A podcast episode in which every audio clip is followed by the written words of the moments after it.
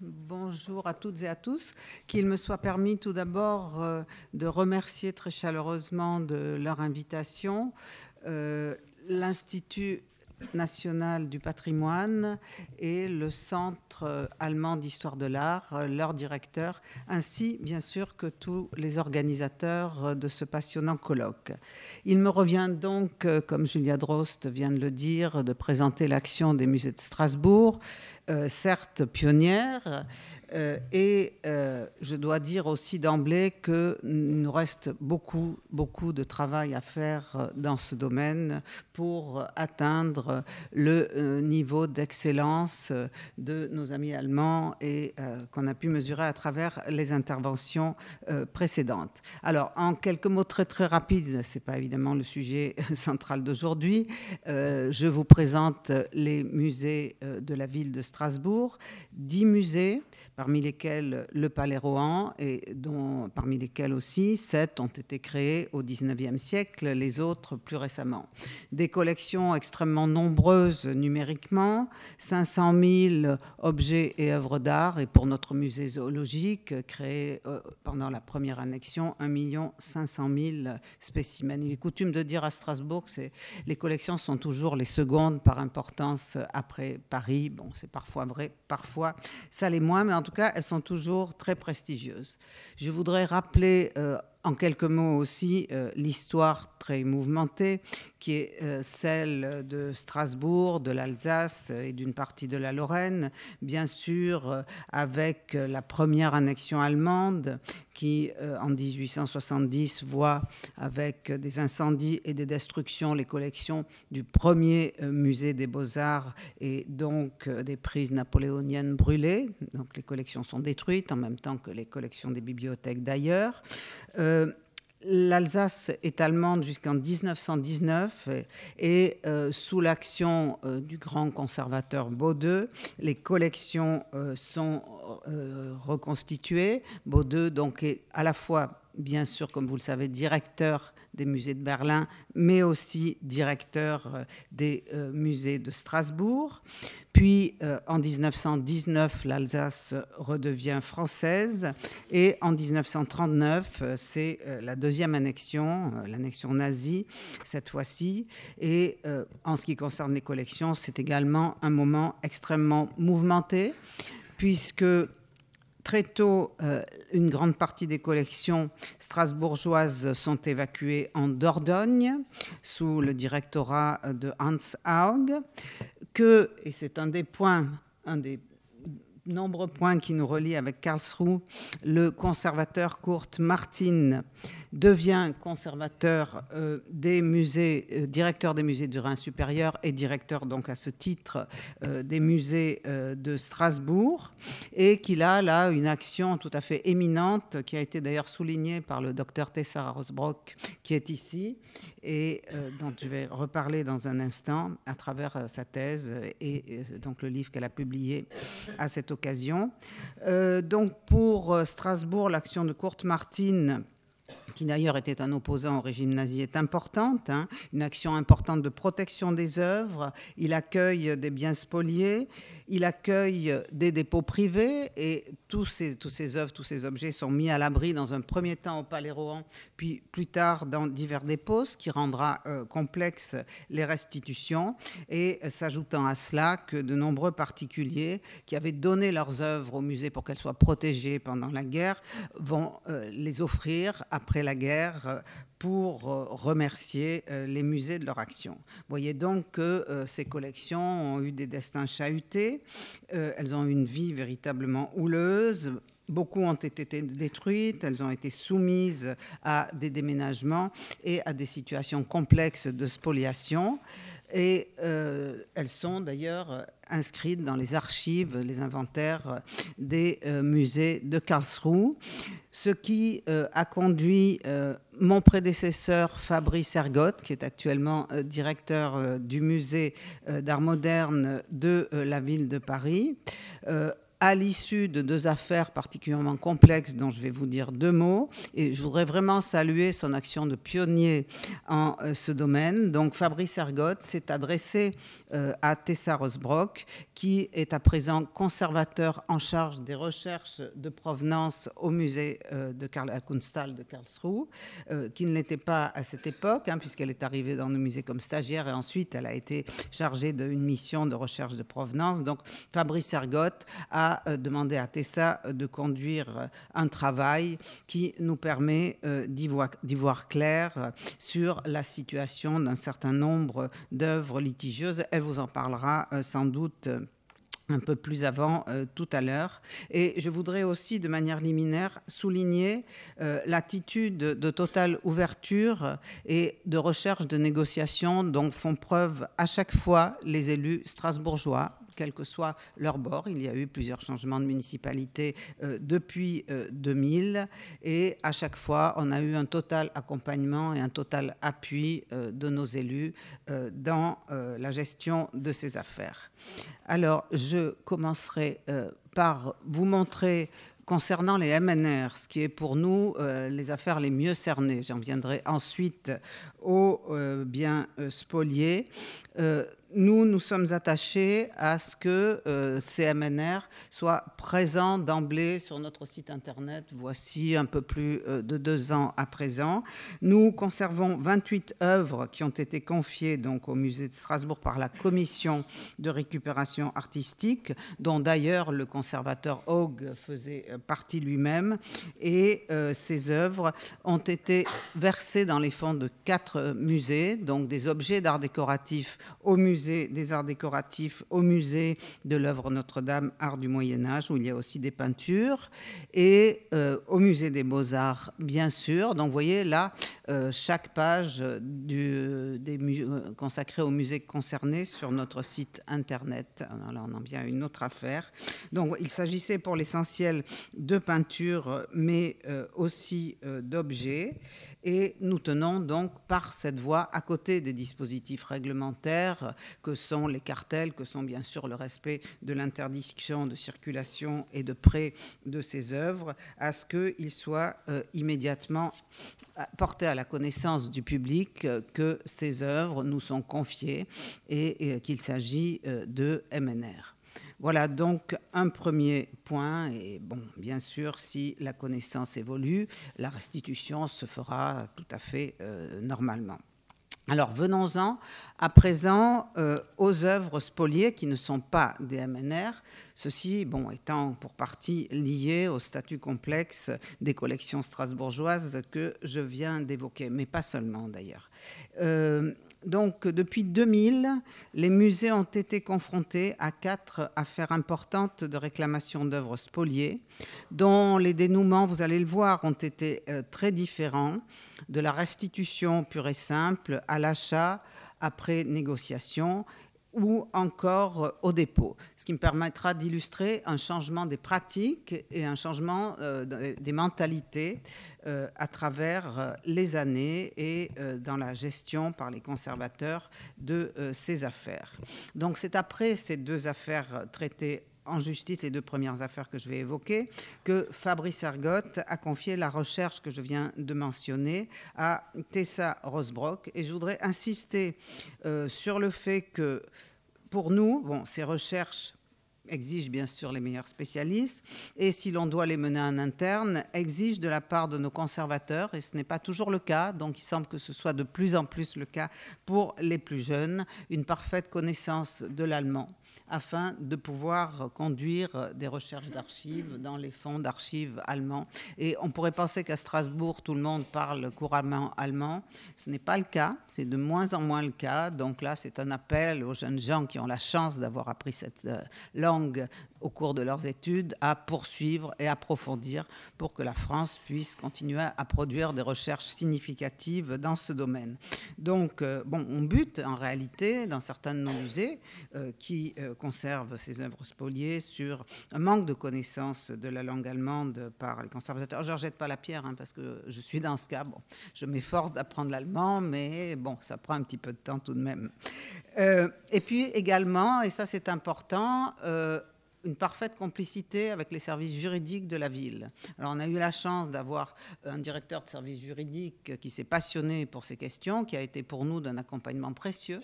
Nous avons perdu cette personne car elle a cessé ses fonctions et là on est un petit peu orphelin hein, face, à, au domaine du droit. Euh, mais en tout cas, c'est très, très fondamental. Alors, le rapport de Tessa euh, Rosbrock, évidemment, a mis euh, en évidence un ensemble de sources, des sources qui ont été d'ailleurs évoquées au fil des interventions, et nous a donné une sorte de vademecum euh, sur les choses à faire en cas de restitution, mais pas seulement, euh, sur un certain nombre d'œuvres qui mériteraient des recherches approfondies. Et elle avait parfaitement raison parce que le dernier cas que je vais vous présenter, elle l'avait déjà pointé. Alors, ce que je disais, qu'on a beaucoup de travail à faire encore, des choses ont été faites, mais là, on a un programme de travail véritablement sur plusieurs années qui euh, demandera du temps, qui demandera du personnel euh, mais dont il n'est pas évidemment question de faire l'économie dans euh, le futur. Euh, les affaires que je vais évoquer maintenant, certains d'entre vous en, ont déjà, je pense, entendu parler. Elles ont été rendues publiques, hein, pour répondre à la question de la médiatisation, par euh, des processus de délibération. À chaque fois, les délibérations, vous le savez sans doute, sont accessibles au public. Il est évident que la presse, après les conseils municipaux qui statuent sur ces affaires et leur apportent un dénouement, euh, la presse, évidemment, se fait largement l'écho euh, de euh, ce qui est en jeu euh, à travers ces processus de recherche de provenance et de restitution. Mais nous ne nous sommes pas arrêtés là. En 2007, un livre a été publié sur l'histoire des musées de Strasbourg par une de nos conservatrices, Madame Bernadette Schnitzer, évidemment pas uniquement axé sur la période, mais euh, qui euh, s'y intéresse largement. Et euh, la même, avec des membres de nos équipes scientifiques, ont consacré une exposition et un catalogue extrêmement documenté sur l'action de Hans Haug, qui, comme je disais, a participé à la commission de récupération artistique et qui d'ailleurs a était à l'origine de l'affaire que je vous présente, que je vous présente maintenant. Donc il y a un travail continu. Euh, faut des fois, parfois, enfin, faut des fois, euh, convaincre assez fermement certains conservateurs que ce travail euh, doit être continué, euh, qu'il ne faut pas attendre les affaires pour se préoccuper des situations qui pourraient être problématiques. Mais en tout cas, bon, c'est une dynamique qui est largement dans les esprits à présent, et grâce notamment au travail de Tessa Rosbrock, qui est connu et apprécié de nos équipes. Alors, venons-en rapidement à ces quatre cas. Ça va, c'est pas trop long? Je vais aller vite hein, maintenant. Euh, donc, concernant ce Klimt, euh, qui s'intitule L'accomplissement et qui est une, acquisition de 1959, euh, donc peu après la Deuxième Guerre mondiale, ce tableau et à une réplique au Kunsthistorisches Museum de Vienne. Et c'est un modèle d'une frise euh, que Klimt avait conçue euh, pour le Palais Stockley euh, à Bruxelles, comme vous savez. Ce tableau a été acquis par Hansau à bas prix, à très bas prix, auprès d'un peintre local alsacien qui s'appelait Gréser et qui disait le posséder depuis avant la guerre de 14, sans être à même de donner la date exacte. En 1989, il est réclamé par les héritiers de Karl Grunwald. Et dans un premier temps, euh, l'époque était encore très proche et bon, euh, la ville rejette cette demande considérant que la prescription trentenaire est dépassée. L'idée chez les conservateurs de l'époque était vraiment de défendre la pleine propriété par Strasbourg de cette œuvre. Mais euh, la ville a été condamnée et euh, contrainte de restituer l'œuvre puisqu'il a été établi, euh, grâce à la recherche, que l'œuvre appartenait bel et bien à l'antiquaire juif Grunwald et faisait partie d'un ensemble de tableaux évacués de Vienne après l'annexion de l'Autriche en 1938, mis sous séquestre et vendus aux enchères à Strasbourg pendant l'occupation nazie. Il y a eu des ventes aux enchères à Strasbourg. Des œuvres avaient été acheminées par le transporteur Ziegmuller, qui avait d'ailleurs une grosse maison euh, de transport sur le port. Et donc, il y a eu des ventes aux enchères. Cette œuvre avait été vendue à un prix 30 fois inférieure à sa valeur de l'époque. On parlait tout à l'heure des évaluations et des prix. Et donc là, cette œuvre avait été vraiment vendue beaucoup moins cher que ce qu'elle pouvait coûter. Elle avait été vue par des témoins au domicile particulier de l'antiquaire. Donc la ville a été déboutée et condamnée pour plusieurs motifs. Tout d'abord, les recherches sur le propriétaire et l'origine du tableau effectué par les conservateurs avaient été insuffisantes, hein, donc c'était déjà un point qui était très fortement pointé. Il y avait également euh, des doutes sur son authenticité. Et d'ailleurs, il s'est avéré euh, retour ironique de l'histoire, qu'il y a une forte suspicion que cette œuvre ne soit pas un original de Klimt, mais une copie par un élève de Klimt du tableau conservé à Vienne. Mais ça, c'est des éléments qui sont intervenus par la suite. Sur le bas prix, avec un argument qui était le suivant, Klimt était inconnu ou quasi inconnu en France, donc le conservateur pouvait euh, avoir été de bonne foi euh, convaincu par euh, la faiblesse du prix. Or, l'histoire des expositions vient contredire ce fait. Et donc la ville a dû restituer en 2000 cette œuvre qui, je dois dire, était un des points forts des collections du musée d'art moderne et contemporain de Strasbourg qui venait à peine d'ouvrir.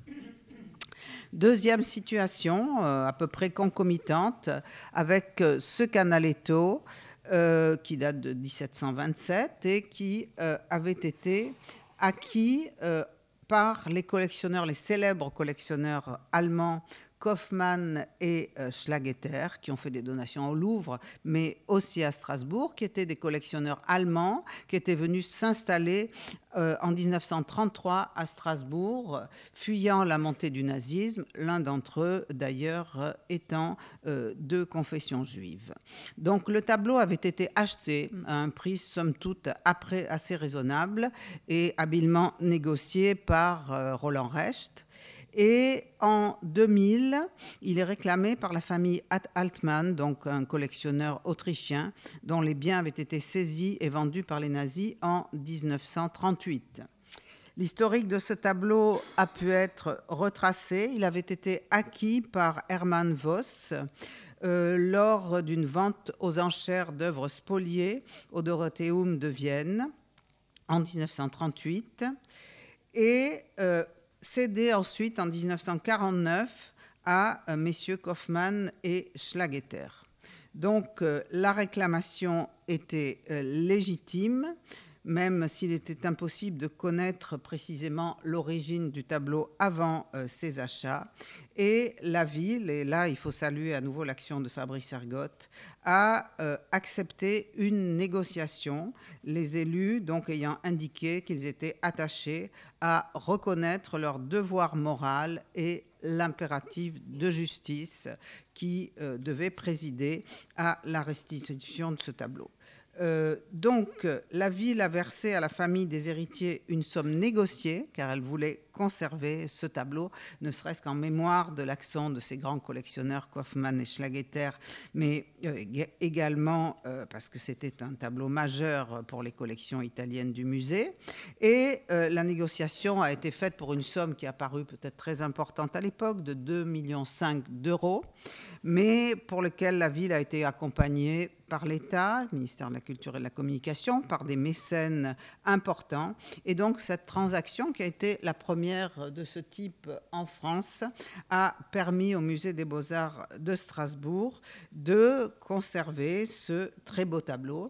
Et tout cela s'est fait dans une... J'étais pas là encore en fonction, mais c'est fait dans une entente, je crois, assez parfaite, puisque euh, les, enfants Altman sont venus euh, pour assister à la euh, de euh, la restitution et que Maître Arsekovic, qui va nous parler dans un moment, a même écrit à nos élus une lettre de félicitations sur la manière dont la négociation avait pu être menée. Troisième affaire, il y en a quatre. Euh, là encore, nous avons fait appel à la haute compétence de Tessa Herold, et c'est une affaire que, connaissent bien les deux représentantes euh, du cabinet von Trott de Berlin qui sont là aujourd'hui et que j'ai enfin pu rencontrer des visus après avoir correspondu euh, par courrier et par téléphone. Alors en 2009, nous sommes avisés par euh, un exécuteur testamentaire américain que mademoiselle Anne Oppenheimer lègue au musée des beaux-arts 11 toiles, parmi lesquelles 7 toiles de Sano di Pietro, donc d'un artiste italien siennois du XVe euh, siècle. Il s'agit d'un panneau, donc d'un élément de près.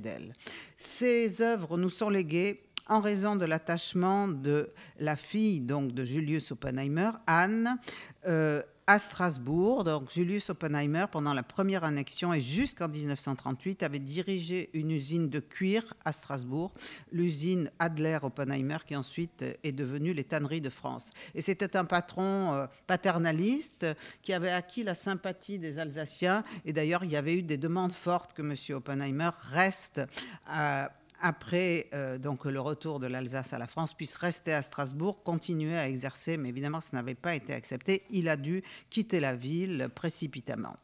Euh, donc ce legs, en 2009, est contesté par la famille Strauss, propriétaire de l'œuvre avant 1930, qui aurait été contrainte de la vendre en 1935 suite à la suite des premières lois antisémites. Et elle aurait été vendue peu cher. Donc la famille demandait 150 000 euros euh, pour que la ville puisse conserver l'œuvre, ou elle en demandait la restitution. Et donc c'est là où Tessa Rosbrock entre en lice. Elle a pu établir un certain nombre de faits. Tout d'abord que la spoliation est difficile à démontrer, car l'œuvre a été vendue en 1935 au-dessus de son prix estimé par la maison de vente, qu'il ne peut non plus être attesté que la vente ait été faite dans le but de payer des taxes d'émigration pour euh, M. Strauss et sa famille, que l'acheteur à cette époque était juif lui-même, il s'agissait de M. Otto Busch, qu'il a ensuite vendu à la famille Oppenheimer et que la famille Oppenheimer a elle-même été spoliée euh, pendant euh, la montée du nazisme et la guerre. Donc là, on est dans le cas d'une double spoliation. Et euh, donc, effectivement, bon, il y avait doute et nous avons entamé une négociation dans le but d'une part euh, de reconnaître les discriminations et les souffrances dont euh, les familles avaient pu euh, être victimes. Et nous avons négocié sur ce prix qui nous a été proposé considérant que Anne Oppenheimer aussi avait été victime, qu'il ne s'agissait pas euh, de, euh, de, lui infliger d'une double peine, en quelque sorte, qu'il nous fallait à la fois euh, rendre justice aux victimes de la spoliation, la famille Strauss, mais en même temps reconnaître et respecter la volonté du donateur et d'autant que la famille Strauss avait été indemnisée financièrement auparavant. Donc, euh, cette négociation a été acceptée pour la moitié du prix, hein, ce qui a paru euh, le plus juste à proposer à la ville et à ses conseils. Et donc, c'est ainsi que l'œuvre a pu rester euh, au Musée des Beaux-Arts également, et que nous nous sommes engagés à un certain nombre de gestes moraux, bien sûr l'édition d'une plaquette sur l'histoire de l'œuvre et des familles, et un cartel qui signale l'histoire complexe et mouvementée de cette œuvre. Alors, donc, dans chacun de ces cas, il y a eu des intervenants euh, du domaine de la justice. à divers titres, jusqu'à des procès bien sûr. Mais dans le cas qui nous occupe, le dernier cas, qui n'est pas encore résolu, il s'agit d'une négociation directe entre l'État fédéral autrichien et la ville de Strasbourg via le, conseil, euh, le consul pardon, d'Autriche à Strasbourg. Alors, deux œuvres qui figurent euh, sur les cimaises du musée des beaux-arts. Euh, Lucas Gassel, donc un paysage nordique, et Roland Savery, autre artiste nordique ici, donc ce paradis terrestre. Donc nous avons été interpellés parce que les conservateurs du Kunsthistorische Museum de Vienne euh, nous ont demandé ces œuvres, euh, arguant du fait qu'elles appartenaient aux collections de leur musée. Donc, euh, il ne s'agit pas d'un cas de spoliation, vous allez le voir stricto sensu, mais euh, d'un cas euh, de dépôt sous contrainte, hein, pourrait-on dire. Alors, ces tableaux apparaissent dans les inventaires de Strasbourg en 1976. Ils ont été publiés, leurs photos également, et il était clairement mentionné que leur provenance était inconnue. Donc, ça prouve bien que l'interrogation était en cours dans la conservation du musée des beaux-arts sur la provenance de ces œuvres. Toutefois, euh, des informations au revers, par comparaison, donnaient quelques indices et donnaient également euh, un indice, le fait que les cadres, on en a parlé hier, de ces tableaux étaient identiques à ceux de la Gemald Galerie euh, de Vienne. les recherches faites montraient que ces tableaux provenaient de la collection des Habsbourg, qu'elles avaient été envoyées en 38-39 à la chancellerie allemande à Berlin comme œuvre entre guillemets décorative, hein, donc c'est consigné dans des documents, que leur trace a été perdue à la fin de la guerre et donc elles ont été considérées en 1945 comme perte de guerre. Euh, les recherches sur la date et les modalités de leur arrivée à Strasbourg ont été infructueuses. Il semble toutefois que l'une des deux soit passée par le collecting point de Wiesbaden et euh, peut-être qu'elle venait déjà d'ailleurs de Strasbourg à cette époque. Donc, euh, devant ces réalités qui nous ont paru incontestable. Nous n'avons pas fait appel à euh, des conseils juridiques, mais nous avons décidé de reconnaître le bien fondé de la propriété de l'État autrichien et accepter euh, de rendre ses œuvres. Et bien sûr, pour pouvoir le faire, d'entreprendre les nécessaires démarches de déclassement des œuvres pour pouvoir les restituer. L'affaire ne s'arrêtera pas là, très très heureusement, car euh, nos amis euh, du Kunsthistorische Museum sont venus à Strasbourg. Bon, nous avons discuté de tous ces aspects, mais euh, ils ont considéré avec nous qu'il serait bien que ces œuvres puissent rester euh, dans les collections des musées de Strasbourg à titre de dépôt. Donc on est arrivé, on voulait leur faire cette proposition, ils nous l'ont faite aussi spontanément. On est arrivé à euh, cet accord et nous avons le projet de réaliser en commun une petite exposition qui va retracer l'histoire de ces tableaux, peut-être augmenter euh, d'autres d'autres données. Petite exposition qui va être présentée dans un premier temps à Vienne, après quoi elle sera présentée à Strasbourg et euh, les tableaux nous resteront au terme d'une convention de dépôt qui reste bien sûr euh, aujourd'hui encore à construire et cette exposition pourra être l'occasion d'une forte médiatisation pour mettre en valeur et en lumière ce travail de coopération qui, je crois, sera tout à fait exemplaire, voire inédit. Euh, voilà donc euh, où nous en sommes au jour d'aujourd'hui. Vous voyez que les pratiques ont évolué hein, de, provenance insuffisamment éclaircie, de tableaux rendus, jusque euh, à cette situation de, dépôt en passant par des, des achats négociés. Donc effectivement, les mentalités ont changé euh, au fil de ces ans. Il faut constater aussi que les affaires se sont succédées à un rythme relativement euh, soutenu euh, depuis 2000, qu'il risque d'y en avoir d'autres, effectivement, puisque c'est 40 tableaux que Madame Rosebrock a pointés pour nous. Et donc, nous sommes décidés à continuer le travail à la mesure de nos moyens, mais de manière déterminée. Je vous remercie de votre attention.